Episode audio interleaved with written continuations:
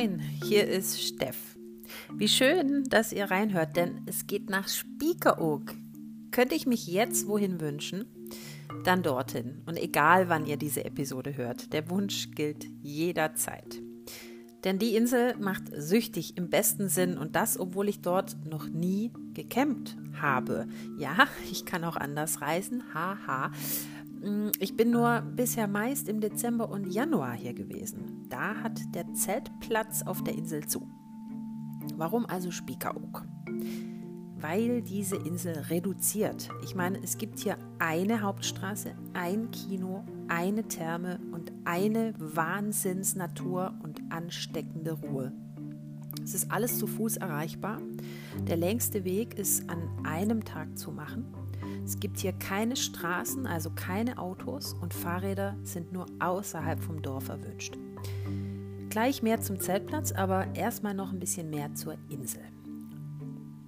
Ein typischer Speaker-Tag äh, schaut bei mir so aus.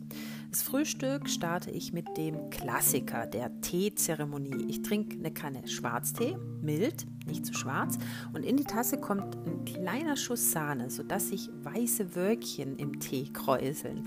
Und dann wird das mit einem Stück Kandiszucker verrührt. Dazu gönne ich mir, Obacht, vielleicht nicht jeder Manns, jeder Frau's Sache, äh, direkt zum Frühstück Heringssalat und Schwarzbrot. Dann steige ich in meine Wanderschuhe.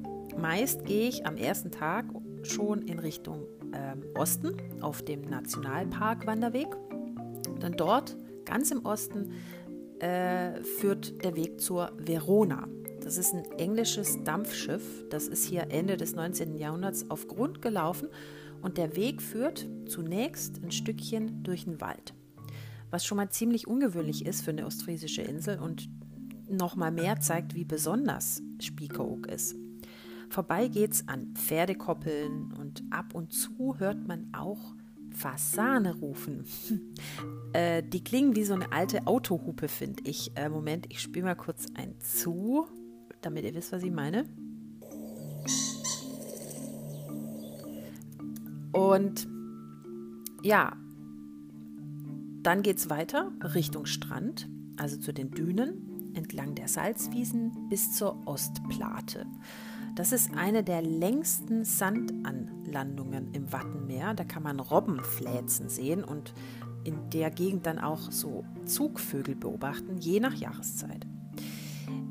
Ich habe es aber, und jetzt kommt es, noch nie geschafft, die Verona, also dieses Wrack, zu sehen. Äh, shame on me. Ich bin nämlich immer vorher wieder umgekehrt, weil die frische Luft hier draußen so schlapp macht, dass ich mich recht rasch nach einer warmen Suppe oder einem Berg aus Waffeln sehne.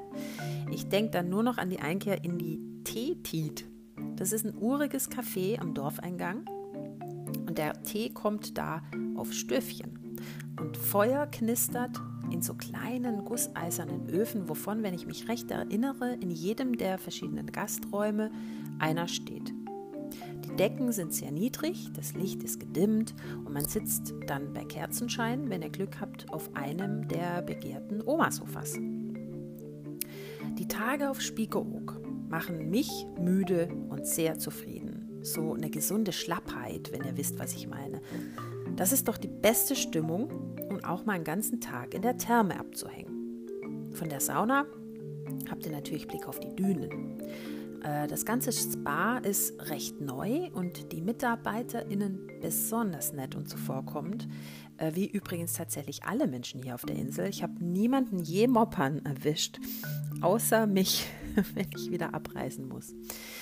Vergesst bitte nicht, die geführte Nachtwanderung zum Strand zu machen und die Sternbilder auszukundschaften. Das ist ein einmaliges Erlebnis. Geht natürlich nur, wenn der Himmel klar ist, wenn da keine Wolken sind. Und dann merkt ihr, wie sich im Nachtschwarz eure Augen so langsam ans Dunkel gewöhnen und die Sterne plötzlich ganz hell wirken. Kennt man sonst auch, wenn man in den Alpen äh, nachts rausgeht und in klaren Luft in den Himmel guckt. Magic. Ihr orientiert euch dann am besten am Wellenrauschen oder am Wind, der über die Dünen weht. oder einfach an dem, was euer Tourguide sagt. So habe ich gemacht.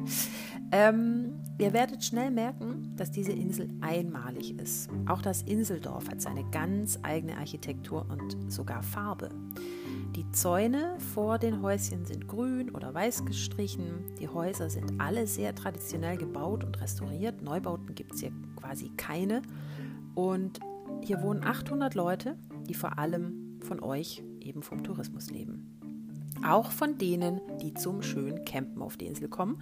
Auf der Homepage des Zeltplatzes steht, zelten Sie hier nur, wenn Sie über ein sehr hochwertiges Zelt und entsprechende Ausrüstung verfügen. Stürme mit Windstärke 10 und mehr sind hier keine Seltenheit. Hm, ich sag mal, Zelten ist bei mir Geschichte. Das war mal. Aber ich könnte mir vorstellen, hier auf Spiekeroog nochmal schwach zu werden, weil der Platz, der ist von Mitte Mai bis Mitte September geöffnet. Oder Mai bis Mitte September geöffnet. Und auch ziemlich ausgebucht. Ähm, also sehr begehrt. Kein Wunder bei der Lage mitten in den Dünen, wie gemalt. Ganz im Westen der Insel, so gut zwei Kilometer außerhalb vom Inseldorf und ganz in der Nähe vom wohl hottesten Hotspot der Insel dem Old Laramie. Das ist sowas wie die Szene-Kneipe hier, auch äh, überregional bekannt. Eher sowas wie eine Kultbar. Es ist eine ehrliche Kneipe, bisschen stylisch, aber eben ohne Bling Bling. Mit Biergarten auf der Terrasse und im Sommer spielen auch Livebands. Das Gebäude steht hier so oder ähnlich schon seit 1899. Ich denke, die Hütte hat schon einige sehr gute Partys gesehen. Also auf nach Spiekeroog. Ihr solltet diese Insel, egal zu welcher Jahreszeit, auf eurer Liste haben. Für die kältere Jahreszeit habe ich euch drei meiner liebsten Ferienwohnungen verlinkt.